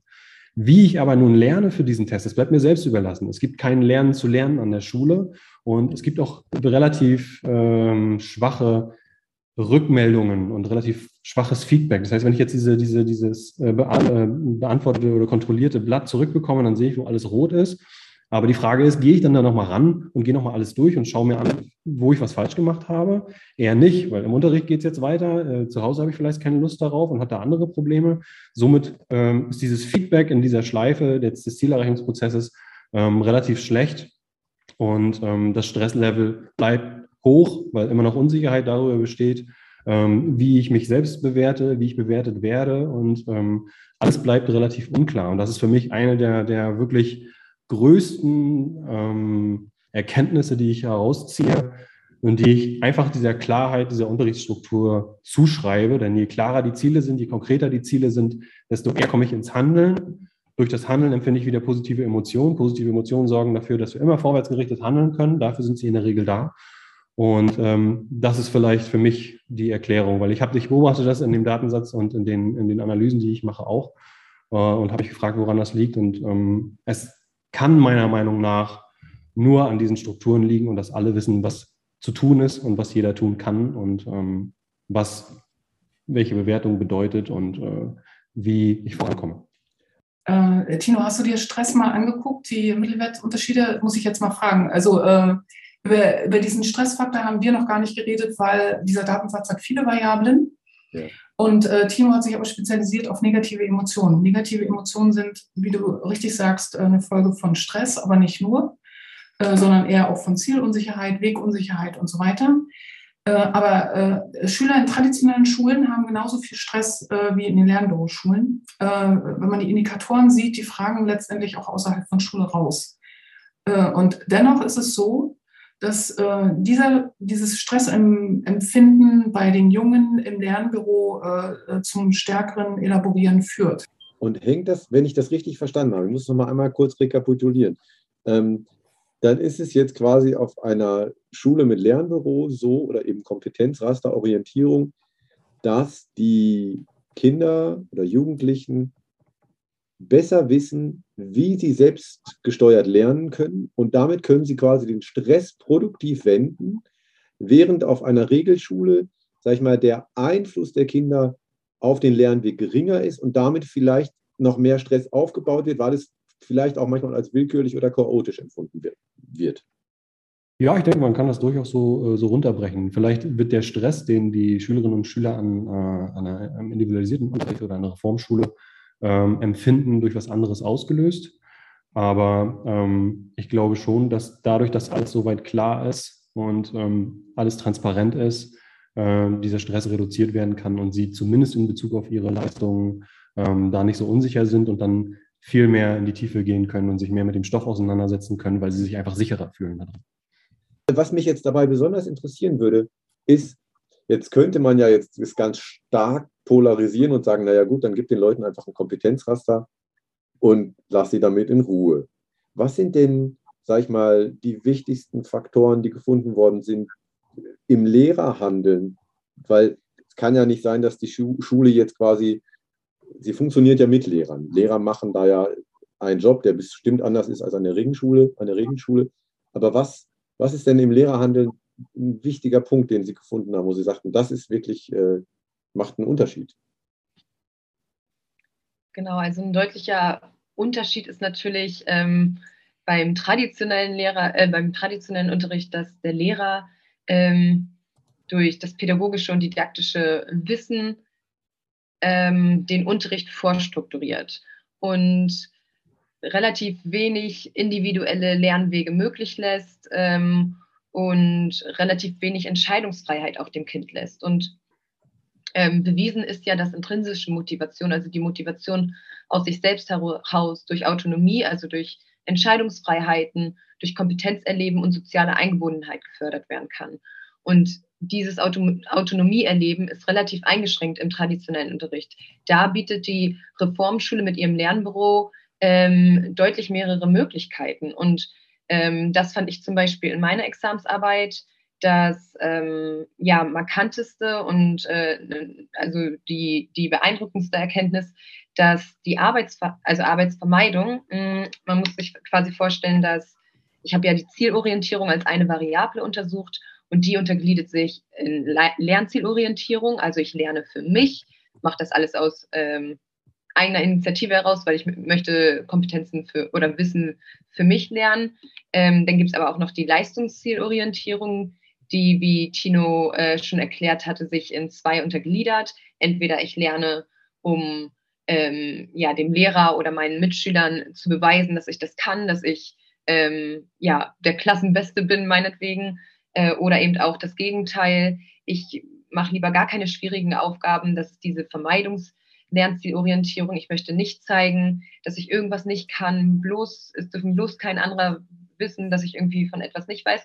Und dann gibt es noch abgesondert diese Arbeitsvermeidung. Und die ähm, ist im Lernbüro viel geringer, weil die Kinder natürlich äh, eine unglaub einen unglaublichen Vorteil einfach haben, den oder der in einer, im traditionellen Lernsetting nicht so geschult wird. Und das ist einfach die Planungs- oder Organisationskompetenz, die für das ganze Leben wichtig ist. So, wo sind meine Stärken? Wo sind meine Schwächen? Ähm, wo muss ich noch mehr üben? Ähm, das und das nehme ich mir heute vor. Also einfach dieses diesen, diese Planung der individuellen, mh, des individuellen Lernwegs lässt es ja auch eigentlich gar nicht zu, dass man sich zurücklegt und sagt, ich mache hier gar nichts, wie es vielleicht im traditionellen Lernsetting der Fall ist, wenn äh, da der Lehrer vorne steht und sagt, diese Aufgabe im Buch, die wird jetzt erledigt, so kann er mich mal hier oben. Da haben einfach die, ähm, die Schüler im Lernbüro viel tollere Möglichkeiten, die ne, erstens einzuschätzen, okay, was mache ich heute, aber eben auch dann ähm, zu schauen, oh, jetzt habe ich letzte Stunde sehr viel irgendwie vielleicht an Englisch gearbeitet, ich müsste jetzt mal mit Mathe hinterherkommen, also nehme ich mir heute Mathe vor. Ähm, genau, und sie bekommen eben dadurch auch ein besseres Gespür eben für ihren eigenen, ja, für die Lernverantwortung, die sie eben auch haben.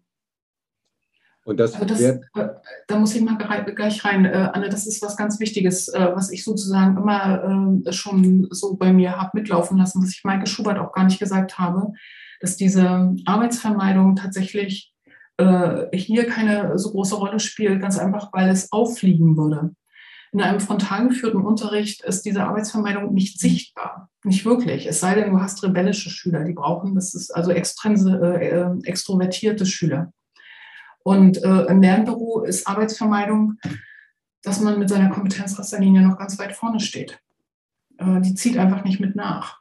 Und äh, der Lehrer muss überhaupt keinen Druck ausüben. Es ist äh, durch die Dokumentation der Lernprozesse, die die Schüler ja selbst vornehmen, äh, für den Schüler äh, wird es immer wieder deutlich. Also wenn ich mich jetzt hier nicht bewege, dann kann mir jetzt auch keiner, also da muss mir selbst einen Vorwurf machen also das, das muss man sich mal vor Augen führen, mit was für einer einfachen Konstruktion wir da etwas verhindern, was wir wirklich verhindern sollten, nämlich sich zu verstecken, ähm, Trittbrett zu fahren. Das ist, äh, das ist äh, auch eines dieser ganz besonderen Glitzerkugeln in, in, in diesem Datensatz. Ja. Wenn man jetzt das pure forschende Lernen nimmt, das völlig freie Lernen, dann ist die Work Avoidance, also diese Arbeitsvermeidung, wieder ein wenig höher. Da ist über das Kompetenzraster die curriculare Struktur nicht äh, sozusagen zwingend zu erledigen. Da setzt man sich sozusagen eine eigene Lernstrategie auf und die kann man natürlich unterpowern. Da kann man also ganz bewusst unterpowern und sagen, ich ruhe mich jetzt mal aus. Bei diesem Kompetenzraster hast du keine Entschuldigung. Ja, da musst du irgendwo die, durchziehen. Um nochmal auf die Rolle des Lehrers zurückzukommen oder der Lehrerin. Ähm, da ist der Benefit in diesem Kontext einfach der, dass jeder Einzelne eine Aufmerksamkeit bekommen kann, die in der Masse vielleicht untergehen würden und die nicht gesehen werden. Und wir alle wollen auf eine Art gesehen werden. Und ähm, dadurch, durch, die, durch dieses, ähm, dadurch, dass anerkannt wird, wo jeder steht und was er geleistet hat und auch, dass ich individuell auf jeden eingehen kann, dass ich Zeit überhaupt dafür habe, ist schon der, eigentlich für mich der größte Vorteil äh, für, für, für die Lehrer- und Schülerbeziehung. Ja, Tino, und da angeschlossen, sage ich, habe ich mal bei der Evangelischen Schule Berlin Zentrum äh, sehr genau hingeschaut ähm, und habe das Lehrerverhalten beobachtet. Ähm, der, der Lehrer geht von Schüler zu Schüler und wenn er bei dem einzelnen Schüler ist, geht es immer um Tatsachen. Das heißt, da werden sich dann die ganzen Dokumente, die der Schüler permanent führt, die werden sich auf den Tisch gelegt und Lehrer und Schüler kommunizieren über dokumentarisches Material, was der Schüler aufgesetzt hat. Und das ist eine Form von Sichtbarkeit, äh, die gibt es an einer anderen Schule nicht. Und es ist auch eine immense Entlastung für den Lehrer, dass die Bringschuld vom Schüler kommt. Der bringt seine Unterlagen mit und legt sie auf den Tisch. Und der Lehrer gibt Feedback. Und da sind wir beim Begriff Feedback. Ja, es ist äh, tatsächlich äh, die Kommunikation von Lehrer zu Schüler äh, läuft auf Feedback hinaus. Nämlich Rückmeldung zu geben auf das, äh, was der Schüler dem Lehrer auf den Tisch legt. Also, wenn ich das jetzt äh, auch nochmal äh, so ausspreche, das ist eigentlich Pädagogik, wie wir, wie wir sie wirklich wollen. Ja. Ja. Und äh, ich war ja wieder äh, in, vor ganz kurzer Zeit in Hüderhude und man geht da, eine ehemalige Studierende äh, ist dort jetzt auch richtig festangestellte Lehrerin. Ich war auf der Suche nach ihr, bin von Raum zu Raum. Und wenn man da so durchgeht, denkt man, findet hier wirklich richtig intensiv Lernen statt? Das war so zwischen 12 und 13 Uhr. Ja. Warum? Ähm, Im anglosächsischen Raum äh, also um Michigan herum, gab es äh, schon 1997 ähm, dieses Lernen nach Standards. Und der Schüler entscheidet selbst. Und die Umgebung bietet dem Schüler Trainingsaufgaben. Er kann sagen, wo ist sein Ausgangspunkt, Tino hat das schon erläutert, wo wäre das nächste Ziel. Und äh, die haben herausgefunden, das zentrale Moment für, für den Schüler ist hier, dass er selbst entscheidet, wann er seine intensivste Arbeitsphase hat. Hm. Und er sich vielleicht einfach auch mal zurücknimmt und sagt, ich habe jetzt eine Stunde alles gegeben, jetzt verschnaufe ich mal. Und das kann unabhängig von einer gesetzten Pause sein. Äh, wir haben jetzt beide durchgezogen, lass uns jetzt mal da in die Ecke gehen. Und die führen dann ein Privatgespräch. Und äh, durch so eine Settings bin ich also durchlaviert, äh, äh, um äh, diese ehemalige Studentin zu treffen. Und wenn man die Daten hat und mit diesen Datenwirkungen, also mit den ähm, Aussprachen der Daten konfrontiert ist, das bin ich ja, kannst du nur noch lächelnd äh, durch diese Schule ziehen und dir sagen, genau, so, so muss es eigentlich laufen. Äh, das ist hier eine Lernlandschaft. Sie ist für einen Außenstehenden erstmal echt, echt unstrukturiert. Aber es ist eigentlich, der höchste pädagogische Anspruch ist eigentlich, dass wir die Kinder befähigen, in diesen unstrukturierten, aber doch hochstrukturierten Lernumgebungen zurechtzufinden, zu wissen, wann ziehe ich durch, äh, was ist mein Ziel, dass wir ihnen überhaupt auf dem individuellen Level die Möglichkeit geben, selbst diese Ziele zu sehen und auch zu wissen, wie sie da hinzukommen, ohne dass sie noch Angst haben. Also Tino ist das wirklich ganz wunderbar ausgedrückt. Ähm, das ist doch letztendlich das, was, äh, was Schule leisten sollte. Es sieht nur, wenn man es nicht genau verstanden hat, von außen etwas verwirrend aus. Genau, und damit haben interessanterweise oft die Eltern das größte Problem und nicht die Schülerinnen und Schüler. Ähm, das erleben wir häufig, wenn wir dann am Tag der offenen Tür oder so Rede und Antwort stehen. Dann kommen interessierte Eltern mit ihren Kindern die Eltern sprechen, die Kinder müssen zuhören, ist auch schon irgendwie so ein ganz komisches Verhältnis. Und äh, dann kommt eben ganz oft mir, wie, wie ich komme, wie, wie soll denn mein Kind mit dieser Struktur klarkommen? Wir, wir denken dann oft, das Kind wird das gut schaffen, aber es wird vielleicht für dich nicht ganz einfach sein. Also das ist häufig dann so eher das Problem oder so ein Angstthema der Eltern. Ähm, ich weiß jetzt gar nicht, wurden Eltern in irgendeiner Weise auch berücksichtigt in der Studie? Weil da könnte ich mir bei dem einen oder anderen Fall auch durchaus vorstellen, dass da ein Teil der Motivation herrührt, ähm, eben nicht die intrinsische oder der Druck von den Lehrern oder von den Peers, sondern eben auch von zu Hause. Sie haben mich jetzt gerade in Bezug auf die Eltern äh, auf etwas gebracht. Kann es sein, dass die Eltern auf die Jungen, insbesondere auf die Jungen an dieser Schule, so einen Druck ausüben, dass die die als außerschulischen Stress empfinden und aus diesem Grunde äh, bereit sind, in der Schule besonders viel zu geben und äh, stärker in die Tiefe zu arbeiten? Also jetzt, wo Sie das sagen, müsste das erfragt werden. Also das ähm, kann durchaus das sein, dass die Eltern Teil des Stressfeldes äh, sind, äh, von dem äh, die Jugendlichen berichten, wenn sie außerhalb der Schule ihren Stress bewerten. Also wenn ich das äh, individuell evidenzbasiert mache, sozusagen wirklich auf der Erfahrung dieses Tag der offenen Tür sind es auch immer Eltern von Söhnen, die diese Frage stellen und sagen, mein Sohn kommt mit dieser Strukturlosigkeit gar nicht. Mein Sohn braucht eine klare Struktur und jemand, der über die, mein Sohn traue ich das gar nicht zu. Also es ist im Prinzip eine ganz schlimme Botschaft, die da vermittelt wird in, in Beisein des Kindes. Ähm, und äh, also insofern, ja, ich habe es mit Mädchen jetzt noch nicht erlebt, aber das mag mein, mein individuelles äh, Erleben. Das deckt sich auch mit dem, was ich so anekdotisch beitrage. Aber Sie sagen jetzt schlimm. Äh, der Junge verwertet es ja positiv. Vielleicht, ja. Wenn, wenn es nicht seinem Selbstwertgefühl direkt einen Megaschlag von rechts verpasst, dann ja. ja. Ist, also, ich meine, es ist, als wenn man aus Plastik äh, durch Müllverbrennung Energie gewinnt. Ähm, es hat auf jeden Fall ähm, auf der Lernverhaltensebene einen positiven Effekt. Wir haben hier in Greifswald ja auch eine Schulpreisschule, äh, die, die dieses individualisierte Lernen auch nach vorne geholt hat. Und die haben mal geschaut, was passiert eigentlich mit unseren Schülern im Berufsfeld. Also in welche Berufsfelder gehen die eigentlich rein, mit welchem Erfolg.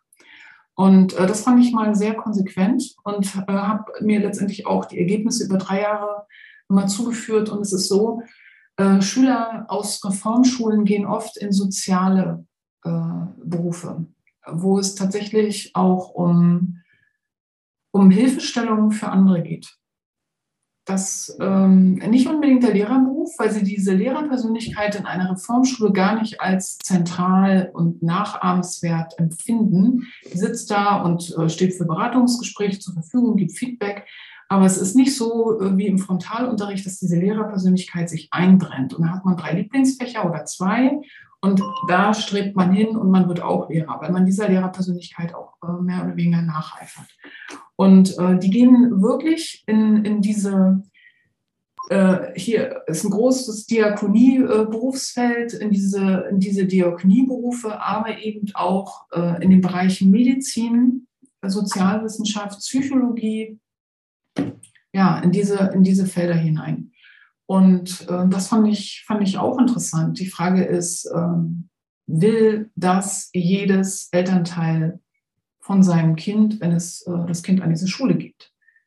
Also ich könnte mir vorstellen, dass, äh, dass Schüler, die eben jetzt 10 bis 13 Jahre lang erlebt haben, dass sie sinnvoll in Gemeinschaft sein können, dass sie das befriedigt, ähm, dass die sich eben eher Berufe suchen, in denen das auch weiter möglich ist. Weil eben nicht ihr Sinn des Gegeneinanderseins äh, die ganze Zeit gespielt wird äh, und des zum Teil ja antisozialen und selektiven und so, sondern eben, wie können wir es schaffen, dass wir gemeinsam möglichst gut sind. Das ist genau dieser Punkt, der ja auch eingangs dargestellt worden ist, dass, ähm, dass auch Jungen und aber eben auch Mädchen mit dem Stolz auf ihre eigenen Leistungen in der Gemeinschaft sein können. Das ist ja etwas so Verbindendes, wenn das Platz hat, das kann man sich ja als, als Schüler jetzt mit meiner Bildungsbiografie nur schwierig vorstellen. Also ich war schon auf einer eher netten und freundlichen Schule, sage ich mal, aber dass ich hingehe und sage, schaut mal, das in Physik, das habe ich richtig geil gemacht, ähm, da bin ich stolz auf mich, da wäre ich eher belächelt worden und er so, ja, hm, okay, Tim, alles klar. und ich, also in mir suche ich schon immer auch Arbeitsfelder und Aufgaben, wo ich mit Menschen bin, die mich eher bestärken, wo, wo ich in guten Zusammenhängen bin. Äh, das finde ich für mich persönlich wichtig, weil ich gar nicht mich in Bereiche einbringen möchte, wo man gegeneinander arbeitet oder sich gegenseitig hintergeht oder ständig besser sein muss als irgendjemand anders, weil es finde ich für mich gar nicht erstrebenswert. Ich glaube, es könnte auch daran liegen, dass sie das einfach können. Sie sind einfach sozial super, ähm, super aufgestellt. Also sie, sie haben ja diese Interaktion untereinander ständig. Und sie unterrichten sich ja auch gegenseitig und fragen sich gegenseitig und arbeiten im Team zusammen.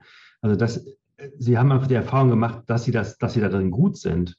Und vielleicht ähm, ist das auch so ein Faktor, der dann bei der Berufswahl sagt, ja, okay, das kann ich. Da, da, da wird das gebraucht und da kann ich meine Talente dann auch so mit reinbringen. Also ähm, äh, warum, es, äh, warum es jetzt äh, zu dieser Tendenz kommt, ähm, das, wie gesagt, können wir jetzt nur hypothetisch behandeln. Ja. Äh, und diese Befragung hier an der Martinschule ist, äh, ist jetzt sozusagen noch nicht äh, valide genug. Was ich aber ähm, dringend noch sagen möchte, ist, wir haben in diesem Datensatz konkret nach dem Lernbüro Deutsch gefragt. Also wirklich Deutsch, wo, wo alle irgendwo äh, eine Verbindung aufbauen können. Bei Mathematik äh, könnte man meinen, äh, das, das wäre noch schwieriger. Und wir wollten tatsächlich in diese, in diese Rubrik rein, um es ganz genau zu wissen. Ähm, Mädchen sind da meistens bevorteilt.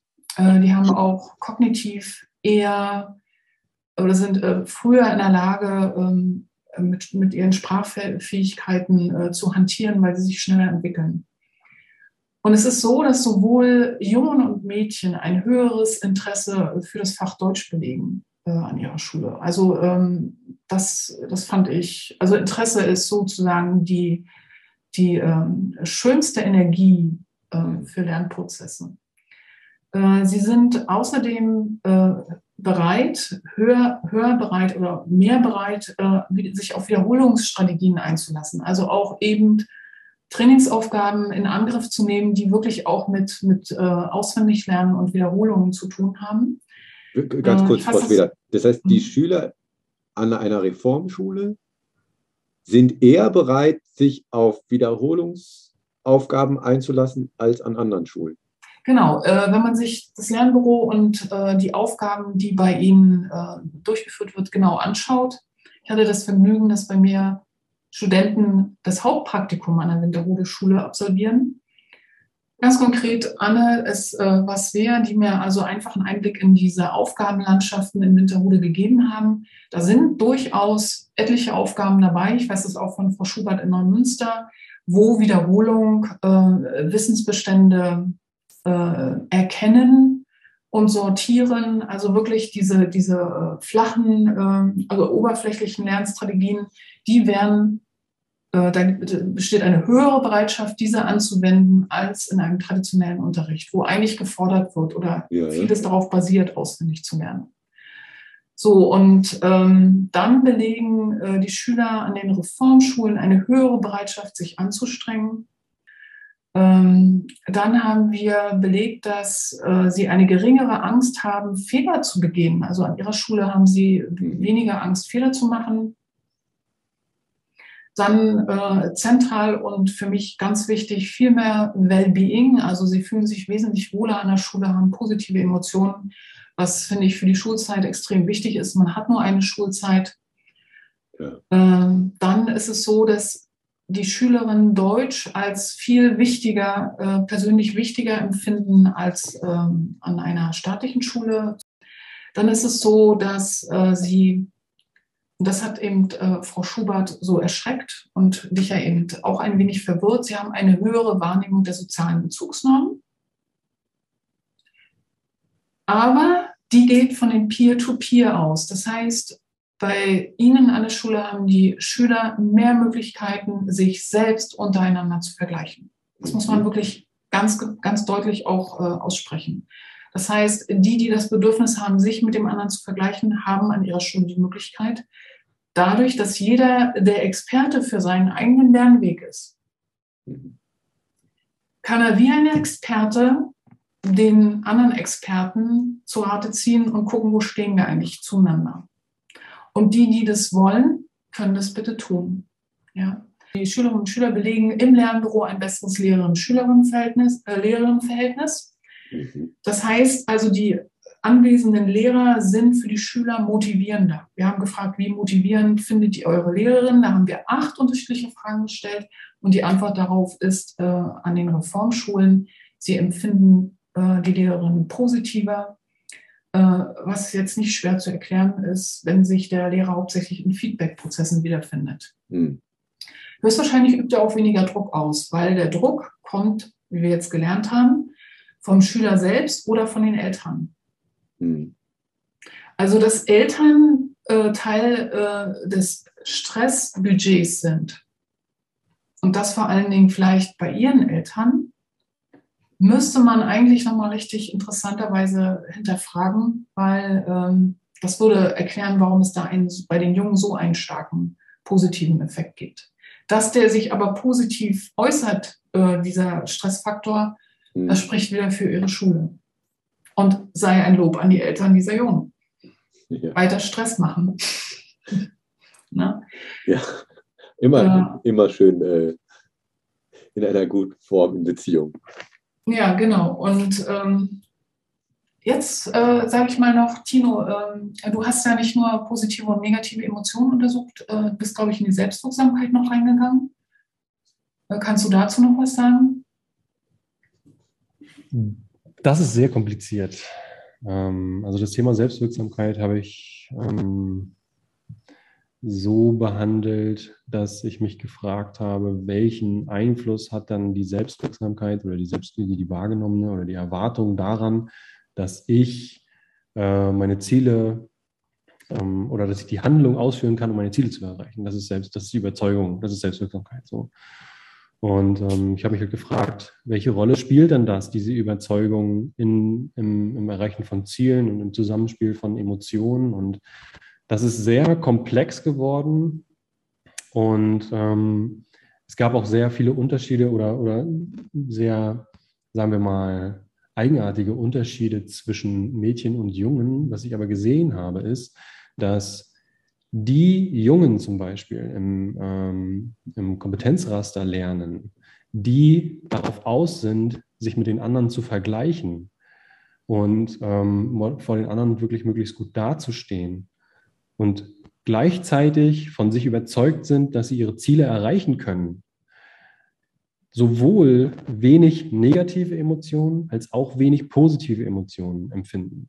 Das bedeutet, wenn man, äh, hängt immer davon ab, welches Modell man zugrunde legt, aber man kann das aufteilen in zwei Dimensionen, was positive und negative Emotionen bedeuten oder Emotionen im Allgemeinen. Das heißt einmal die Bewertung, das heißt, sind sie positiv oder negativ, und einmal äh, die Erregung, und ähm, eine hohe Erregung bei negativen Emotionen ist dann sowas wie Angst und Ärger und äh, im Bereich der positiven ist dann Begeisterung, Enthusiasmus.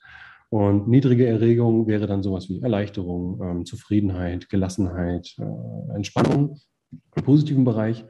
Und ähm, niedrige negative Emotionen wäre dann ähm, sowas wie Niedergeschlagenheit, Traurigkeit und so weiter.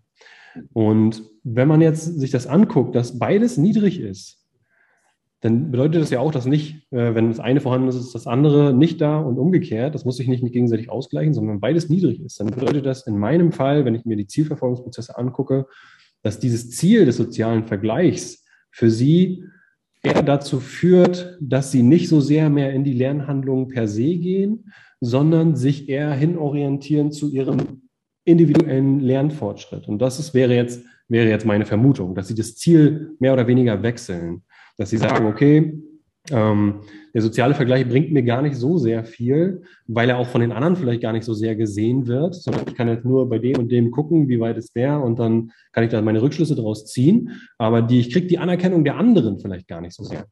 äh, oder die Anerkennung von den, von den Lehrern vor den anderen, was ja vielleicht auch in, in, in der Regelschule vielleicht passiert.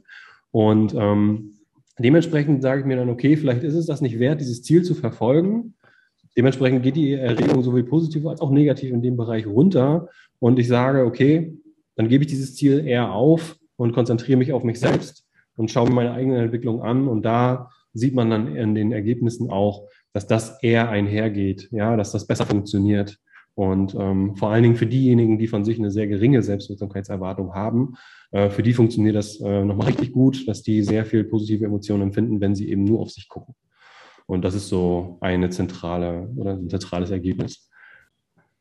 Wenn man, wenn ich das richtig verstanden habe und es auf den, versuche auf den Punkt zu bringen, ist es, es ist für die Jungs, erscheint es, sage ich mal, aufwendig und relativ fruchtlos, sich nach außen zu vergleichen. Und daher wenden sie sich quasi eher zu dem Vergleich mit sich selbst. Ja, wenn man das so übertragen möchte auf dieses Modell mit, dass negative Emotionen anzeigen, dass eher Hindernisse irgendwie im Weg stehen, mhm. ähm, dann könnte das bedeuten, dass äh, die, dieser Lernkontext für dieses Ziel, mich mit anderen zu vergleichen, eher weniger hilfreich ist. Ja. ja. Es ist ja auch schwer. Also wenn alle an anderen Leistungsständen arbeiten, weil sie alle individuell arbeiten. Wie, wie will man sich da vergleichen? Also man hat zwar noch vielleicht einen anderen, der auch auf dem gleichen Stand ungefähr ist, aber ansonsten ist ja keiner da, der in allen Bereichen irgendwie vergleichbar, äh, ein Vergleichsobjekt wäre überhaupt. Naja, und vor allen Dingen sagt es nicht so viel über, über meine Fähigkeit im, im, Gesamt, der, im Kontext der Gesamtgruppe aus. Das heißt, dass ich nicht so sehr mit Statusproblemen zu kämpfen habe, wenn ich mir die, wenn ich mir die Gesamtgruppe angucke. Äh, und äh, das ist dann wieder nochmal ein anderes, ein anderes, eine andere Theorie von Carol Dweck, dass ich ein Mindset entwickle, dass meine Fähigkeiten veränderbar sind und ich nicht darauf festgelegt bin und immer der Verlierer dieser Klasse bin und da nichts dagegen machen kann. Ja, dass ich meine Fähigkeiten verändern kann, das ist schon eine sehr besondere Erkenntnis aus, dem, äh, aus diesem Lernkontext. Das äh, dockt daran an, was ich sagte, äh, wo wir die Moderation positiver Emotionen ähm, äh, untersucht haben und es da keine Abhängigkeit äh, zu den Peers gibt. Ne? Ähm, ja, die Kinder werden im Grunde genommen auf sich selbst zurückgezogen, auf sich selbst zurückgezogen äh, und lernen höchstwahrscheinlich etwas, was man erst mit 40, 45 lernt. Es geht nicht um den Vergleich mit anderen, sondern es geht immer um, meine eigenen, um meinen eigenen Weg. Ähm, und das äh, erfahren Kinder in den zentralen Fächern Deutsch, Mathematik und Englisch auf der Kompetenzrasterebene oder wo mit Kompetenzrastern gearbeitet wird an ihrer Schule innerhalb der Schulzeit. Mhm.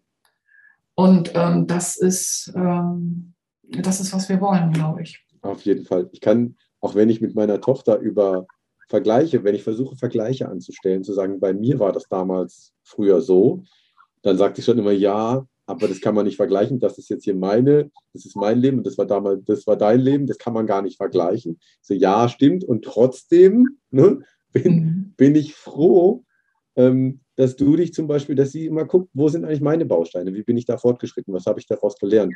Und so weiter. Und dann frage ich, ich aus meiner klassischen Haltung natürlich, ja, und wo sind die anderen? Wie viel musst du dieses Jahr gemacht haben? Und sie ist dann auch stolz, wenn sie dieses Jahr schon viele Bausteine hat und dass sie jetzt quasi zu den Sommerferien durch ist mit der fünften Stufe. Das freut sie. Aber wo die anderen stehen und so, davon, davon höre ich fast gar nichts. Selbst wenn ich nachfrage, ja, woanders und ach ja, die hat den Baustein schon gemacht oder schon lange oder so. Aber es ist, spielt sehr wenig eine Rolle. Das finde ich schon auch sehr spannend. Das ist schön das zu hören. Sich, das deckt sich hier äh, mit dem von mir auch auf den Folien. Ähm, ich habe das zu Maike Schubert geschickt. Da steht Überraschung in Rot. Mädchen im Lernbüro bedürfen keines äußeren Inputs, um zu erkennen, wo sie stehen. Das heißt, sie gucken tatsächlich nicht, äh, wo ist äh, meine Mitschülerin. In Neumünster habe ich die Frage erlaubt, bin ich zu einer Schülerin gegangen. Es war eine, ein ganzer Pulk also sechs äh, Mädchen saßen und haben da geackert, also wirklich geackert, wo ich gesagt habe, Herrgott nochmal, warum verabredet ihr euch nicht alle und äh, macht eine Aufgabe und helft euch da? da also es, es, wurde kaum verstanden, was ich meinte. Also jetzt frage ich, frage ich noch schlimmer. Warum schreibst du nicht ab, weil ich sehe, äh, sie hat es schon? Warum schreibst du das nicht von hier ab? Also da war so ein kurzer Moment, äh, was soll das jetzt? Was, was bedeutet diese Frage? Worauf ist das jetzt eine Falle? Und dann sagt sie, ich antworte jetzt mal. Also abschreiben macht überhaupt keinen Sinn, weil äh, das, was Sie jetzt hier sagen, ist höchst selten. Wir haben hier so viele Aufgaben zu erledigen äh, bis zum Ende des Schuljahres, dass ich eh einen gefunden habe, der meinen Qualitätsanspruch hat, wo ich dann auch wirklich abschreiben würde wollen. Das musste ich ja erst prüfen, könnte ich es auch selber machen. Das war eine richtig gute Antwort. Die zweite Antwort war, warum soll ich abschreiben? Es macht keinen Sinn. Am Ende müssen es wir, wir müssen es ja selber können. Also so schon fast so. Jetzt lassen Sie mich auch mit der nächsten Frage in Ruhe. ja, also es war, ich habe ich habe meine Kamera, ich hatte dort äh, die Erlaubnis sozusagen mit Audiospur zu arbeiten. Ich habe also äh, quasi so gehalten, dass es, weil ich das Studierenden einfach auch ähm, äh, hören lassen wollte, ich weiß nicht, ob du es mal gehört hast, Anne, äh, ist es sogar auf Band. Und das spricht Bände und steht äh, für das auch, was Sie eben da von Ihrer Tochter beschrieben haben und was die Daten jetzt auch schwarz auf weiß belegen. Ne? Also, ähm, ich muss dazu sagen, es gibt noch ein Ergebnis, Kontrollstrategien. Die Bereitschaft, Kontrollstrategien anzuwenden, wird bei ihren Schülern als weniger empfunden. Und das hat äh, die deutsche Bildungslandschaft, eine sehr renommierte Zeitschrift im Peer-Review-Verfahren, als denkwürdig, krass, äh, schwierig eingestuft. Ähm, klar war, dass in dem Text, den wir eingereicht haben, nicht klar wurde, warum das so ist. Das heißt, man hätte in den Erläuterungen ähm, schreiben müssen, dadurch, dass sie gelernt haben, ihren eigenen Lernfortschritt immer zu dokumentieren, zu, selbst zu reflektieren und zu wissen, was ist mein nächster Schritt, empfinden sie die Kontrollstrategien gar nicht mehr. Es ist sozusagen eine Routine geworden, die sie nicht mehr in ihre aktive äh, Wahrnehmung äh, einbeziehen, sondern sie haben dann diese Indikatoren gelesen und haben gedacht, äh, es spielt für uns, äh, ja klar, äh, aber einen recht niedrigen Wert, weil sie es quasi, ich weiß nicht, wie sie Zähne putzen, aber weiß ich nicht. Also ein paar Sachen machen wir automatisch und merken gar nicht mehr, dass wir sie gemacht haben. Ähm, haben in der siebten und achten Klasse die Kinder nicht mehr dieses Empfinden, dass sie Kontrollstrategien anwenden.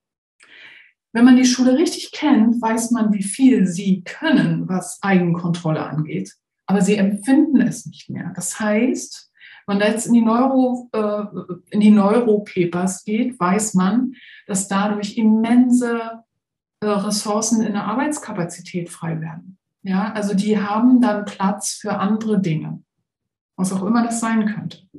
Aber sie müssen nicht wie ein Schüler im Frontalunterricht, wo der Schüler oftmals das Ziel nicht kennt, das kennt meistens nur der Lehrer. Tino hat das, glaube ich, ganz gut ausgedrückt.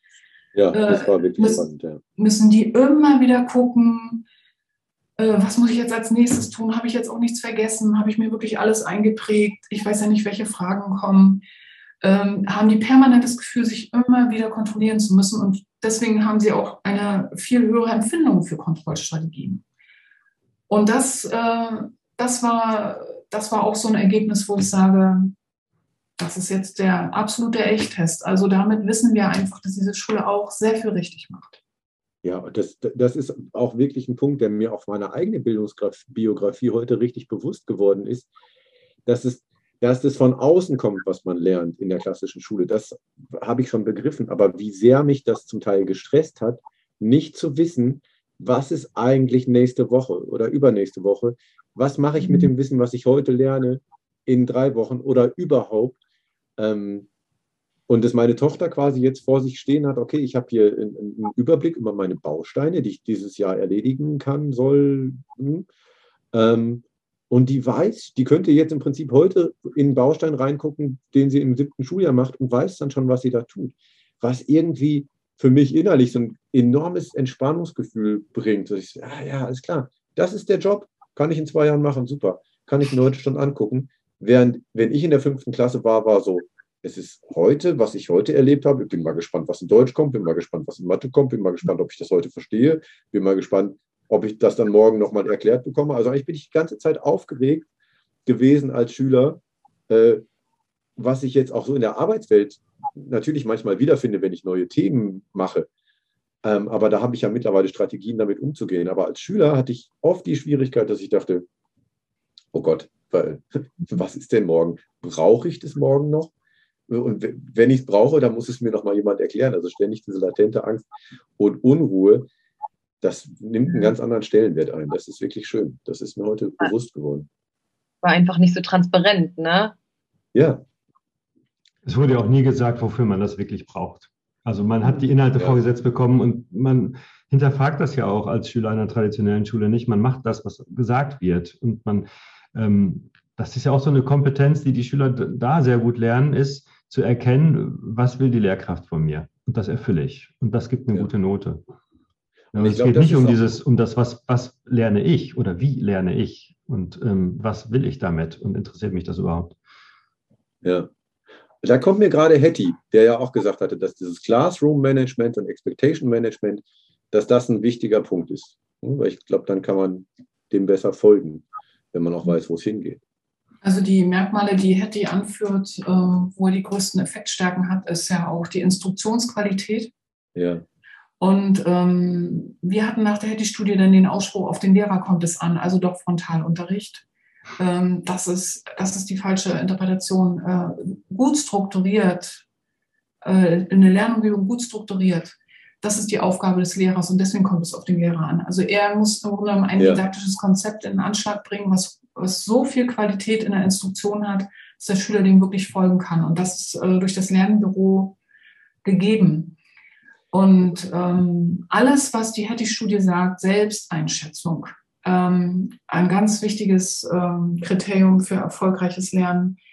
Ähm, dann diese Feedback-Prozesse, die, die dadurch ermöglicht werden, ist ein Erfolgskriterium. Also da können wir von oben anfangen und immer ein Häkchen machen. Es ist wie so eine Checkliste äh, für die Schule. Haben wir schon erledigt, haben wir schon erledigt, ja. äh, wir können in die Tiefe gehen. Ähm, das auf jeden Fall. Und wenn man jetzt sagt, bei euch, das ist äh, offener Unterricht, das ist Freiarbeit, hat eine geringe Effektstärke bei Hetty, dann, weil das, wenn man sich die Studien im Detail anguckt, ähm, offener Unterricht war dann eben nicht so strukturiert wie jetzt diese freie Lernumgebung, ich nenne sie jetzt mal frei, äh, ja. äh, wenn man es im weitesten Sinne so sagen kann. Frei wird sie durch den Gebrauch von Zeit, frei wird die Lernumgebung in Winterhude durch die Möglichkeit, heute mache ich das äh, und erst morgen das, beziehungsweise in einer Woche erst das. Also fällt es schon in Freiarbeit, aber es ist im Hintergrund natürlich hochstrukturiert. Und äh, Stichwort Transparenz, Anne, du hast es gesagt, äh, Transparenz ist in allen Institutionen immer das A und O, damit der Einzelne ähm, sozusagen in der, im, im Flow bleibt. Und das ist das Kompetenzraster. Und ähm, um das jetzt nochmal zusammenzufassen, äh, äh, was so für mich zentral war, ist, äh, dass, ähm, diese, dass das Lernen emotional unabhängiger ist, ähm, dass in der Adoleszenz Emotionen bei den einzelnen Schülern eine große Rolle spielen, wissen wir, aber die Effekte auf das eigentliche Lernverhalten sind äh, nicht evident. Aber stattdessen ähm, äh, beziehen sie sich sozusagen auf sich selbst und kommen dadurch in eine sozusagen unaufgeregte Selbstwirksamkeit. Ein, es ist ein sozusagen von Unaufgeregtheit begleitetes Selbstwirksamkeitsempfinden. Und äh, Stress äh, ist hier eine Ressource, vor allen Dingen für die Jungen. Die Mädchen äh, sind äh, völlig frei äh, vom sozialen Vergleich, beziehen sich ausschließlich äh, auf ihre eigene Lerngeschichte. Die Jungen vergleichen sich nach wie vor untereinander. Das liegt in der Natur der Jungen, ist wahrscheinlich. Wenn das zu einem Stressfaktor führt, dann können wir davon ausgehen, wenn wir jetzt den innerschulischen Stress befragen würden, das haben wir nicht getan, könnte ich mir fast vorstellen, dass sowohl Mädchen als auch Jungen das auch wieder für einen positiven Lernprozess verwerten können. Ich kann nur sagen, weiter so. Ja, das Lehrerin-Schülerinnen-Verhältnis ist, äh, ist einfach auch äh, viel positiver. Ja, eigentlich äh, sollte man nicht wieder davon abweichen, mit dem, was gemacht wurde. Ich erinnere noch an Maike Schubert. Äh, es ist letztendlich auch bei Dreisat gesendet worden. Sie sagte ganz deutlich, wir haben in Neumünster äh, bessere Schulabschlüsse, mehr Empfehlungen in die gymnasiale Oberstufe aussprechen können. Mhm. Also äh, die Max-Brauer-Schule in Hamburg hat gesagt bei der KICS-Studie, ich glaube, die ist schon eine Weile her, ich glaube 2008, äh, die Schülerinnen an der Max-Brauer-Schule sind ein Schuljahr weiter. Ich glaube, an dieser Schule hat eure Schule noch nicht teilgenommen. Die waren im Wissensstand gegenüber anderen Kindern Hamburger Schulen, ein, äh, Schulen waren sie äh, ein, ein Schuljahr weiter. Okay. Ich habe noch zwei Fragen. Ähm, ganz kurz, ähm, wie viele Fragen waren in diesem Fragebogen? War es ein Fragebogen für alle oder gab es verschiedene? Anna, hast du die Gesamtanzahl der Items noch im Kopf oder Tino? Die Gesamtanzahl der Items nicht, weil nur für meine Variablen. 80. Ich meine 80. Okay. Ja, ja, nö, nur so, dass man das mal so grob, grob einschätzen kann. Also ähm, 80 Fragen und äh, nicht eine Frage für nur ein, eine Variable. Also Selbstwirksamkeit wird zum Beispiel mit vier Variablen, äh, mit vier Indikatoren befragt. Mhm. Ja. Und wie viele Menschen wurden insgesamt befragt? 1410. Ach, das war die Zahl vom Eingangs. Mhm. Mhm. Und ähm, jetzt wurde ja eine, ähm, so unterschieden zwischen Jungen und Mädchen. Gab es auch so eine soziale Unterscheidung, wo die SchülerInnen herkamen? Also den sozioökonomischen Hintergrund haben wir nicht erfassen dürfen. Okay. Jedenfalls nicht für diese Studie. Da hätten wir einen Ethikantrag stellen müssen, haben wir nicht getan. Es ist eine Querschnittsstudie, äh, die anonymisiert ist. Äh, da reinschauend wollten wir drängend äh, entscheiden, dringend entscheiden, ähm, ob wir in eine Längsschnittuntersuchung eintreten. Die würde ich jetzt zwingend empfehlen, so oder so. Ähm, da sollte es eigentlich auch weitergehen. Und das ist auch geplant. Ja, toll. Wenn wir nämlich, äh, wenn wir nämlich diese, diesen, diesen Längsschnitt haben, dann haben wir nämlich die Wachstumskurven, sage ich jetzt mal. Und ähm, das ist dann, dann, dann wird es sozusagen richtig evident. Ne? Ja. Ähm, jetzt so beim Querschnitt kann jeder sagen, äh, ja, es kann sich jetzt sozusagen im nächsten Jahr nach unten entwickeln, aber wenn du einen Längsschnitt hast und du kannst den Trend nach oben zeigen oder eine ballistische Kurve ist auch schon mal gut äh, im Gegensatz zu einer ähm, gleichbleibenden oder abfallenden Kurve. Das meistens hast du es äh, in der Adoleszenz an der staatlichen Schule nach unten gehend.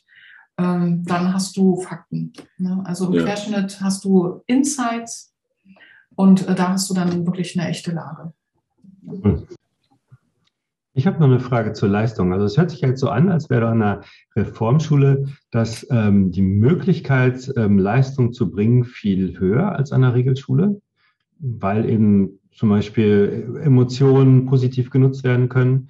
Ähm, das drückt sich ja jetzt nicht unbedingt in den Abschlussnoten oder so aus, ähm, sondern ist diese erhöhte Leistung dann das, dass sie eben neben dem, den inhaltlichen, fachlichen, geprüften Inhalten eben diese Selbstorganisation und, und so weiter, diese Lernreflexion und diese ganzen Sachen noch zusätzlich leisten und zusätzlich lernen? Davon gehen wir aus. Also das äh, sagen die Mittelwertunterschiede aus, ne? wenn, wir, wenn wir in diese Bereiche gehen. Okay, äh, ich, ich, bin jetzt, bin jetzt äh, äh tatsächlich an meinem Zeitlimit. Ja. Ich sage mal Danke. Vielen, vielen Dank. Von uns auch. Super. Also das sind, äh, ist ja wirklich, also man könnte wirklich noch stundenlang drüber reden, finde ich. Jeder Einzelpunkt, jeden einzelnen Punkt könnte man noch mal mehr unter die Lupe nehmen. Vielleicht kommen wir da irgendwann noch mal ein bisschen mehr zu. Das war Rundgang Reformschule. Ich weiß gar nicht, ob man momentan überhaupt schon absehen kann, wie bedeutsam diese Ergebnisse hier eigentlich sind. Wissenschaftler tendieren ja dazu, immer so etwas ähm, neutral und nüchtern die Sachen zu beschreiben. Aber was hier im Einzelnen herausgefunden wurde, und das auch einmal schwarz auf weiß, und ähm, ich weiß nicht, ob alle Hörer schätzen, was hochsignifikant bedeutet. Ähm, das ist quasi ein, ein, ein Totalnachweis, dass etwas wirklich so ist. Und ähm, wir haben hier eindeutige Ergebnisse, wie die Reformschule ähm, Sachen besser macht, besser hinbekommt und für die Menschen viel besser ist als die übliche traditionelle Regelschule. Dazu steht im Missverhältnis ähm, die Anzahl von Reform, reformpädagogisch arbeitenden Schulen ähm, wie Frau Schweder sagte, etwa 230 in Deutschland bei 44.000 Schulen insgesamt. Ähm, also es gibt deutlich, deutlichen Reformbedarf und ähm, man kann es jetzt nun auch wissenschaftlich nachweisen. Das, was wir schon immer vermutet haben und wussten und erfahren haben, haben wir jetzt aber einmal als Daten vorliegen. Und das ist wirklich ein Punkt, den man, glaube ich, gar nicht hoch genug einschätzen kann. Es ist auf jeden Fall äh, sehr viel Stoff, um drüber nachzudenken, auch was das für Auswirkungen auf alle Beteiligten hat. Vielen Dank fürs Zuhören und bis zum nächsten Mal. Tschüss.